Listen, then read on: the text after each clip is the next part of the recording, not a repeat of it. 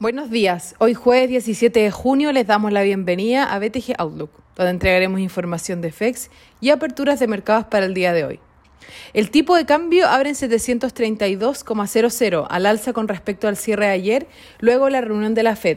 Los futuros americanos caen un 0,3% y Europa retrocede por primera vez en 10 días, aunque 0,16%.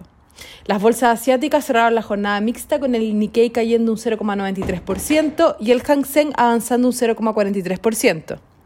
Las materias primas reaccionan con fuertes bajas tras el comunicado de la Fed. El oro cae un 4,23%, mientras que el cobre lo hace en un 2,71%, alcanzando mínimos de dos meses y alejándose de los máximos históricos alcanzados el mes pasado ante las presiones por parte de China, el aumento de la inflación en Estados Unidos y un eventual retiro de estímulos. El petróleo retrocede un 0,3%. En su discurso, Jerome Powell reconoció que existen riesgos inflacionarios y manifestó que los oficiales han comenzado la discusión respecto a reducir el programa de compra de bonos. Adicionalmente, el gráfico de puntos mostró que comenzaron a anticipar dos alzas de tasas para el año 2023, adelantando de esta forma la normalización monetaria respecto a la reunión previa y a lo esperado para esta reunión. Esto marca un punto de inflexión en las comunicaciones de la FED al mercado y comienzan a desmarcarse de la política monetaria ultra expansiva desde el inicio de la pandemia que realizó el comercio y la producción industrial. Adicionalmente, el Banco Central revisó al alza sus proyecciones de inflación.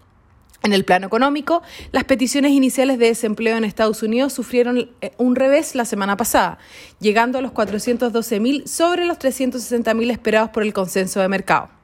Las peticiones continuas también decepcionaban al mercado, mientras que las proyecciones del negocio de la Fed de Filadelfia se ubicaron en 30.7 puntos en junio, bajo los 31 puntos esperados.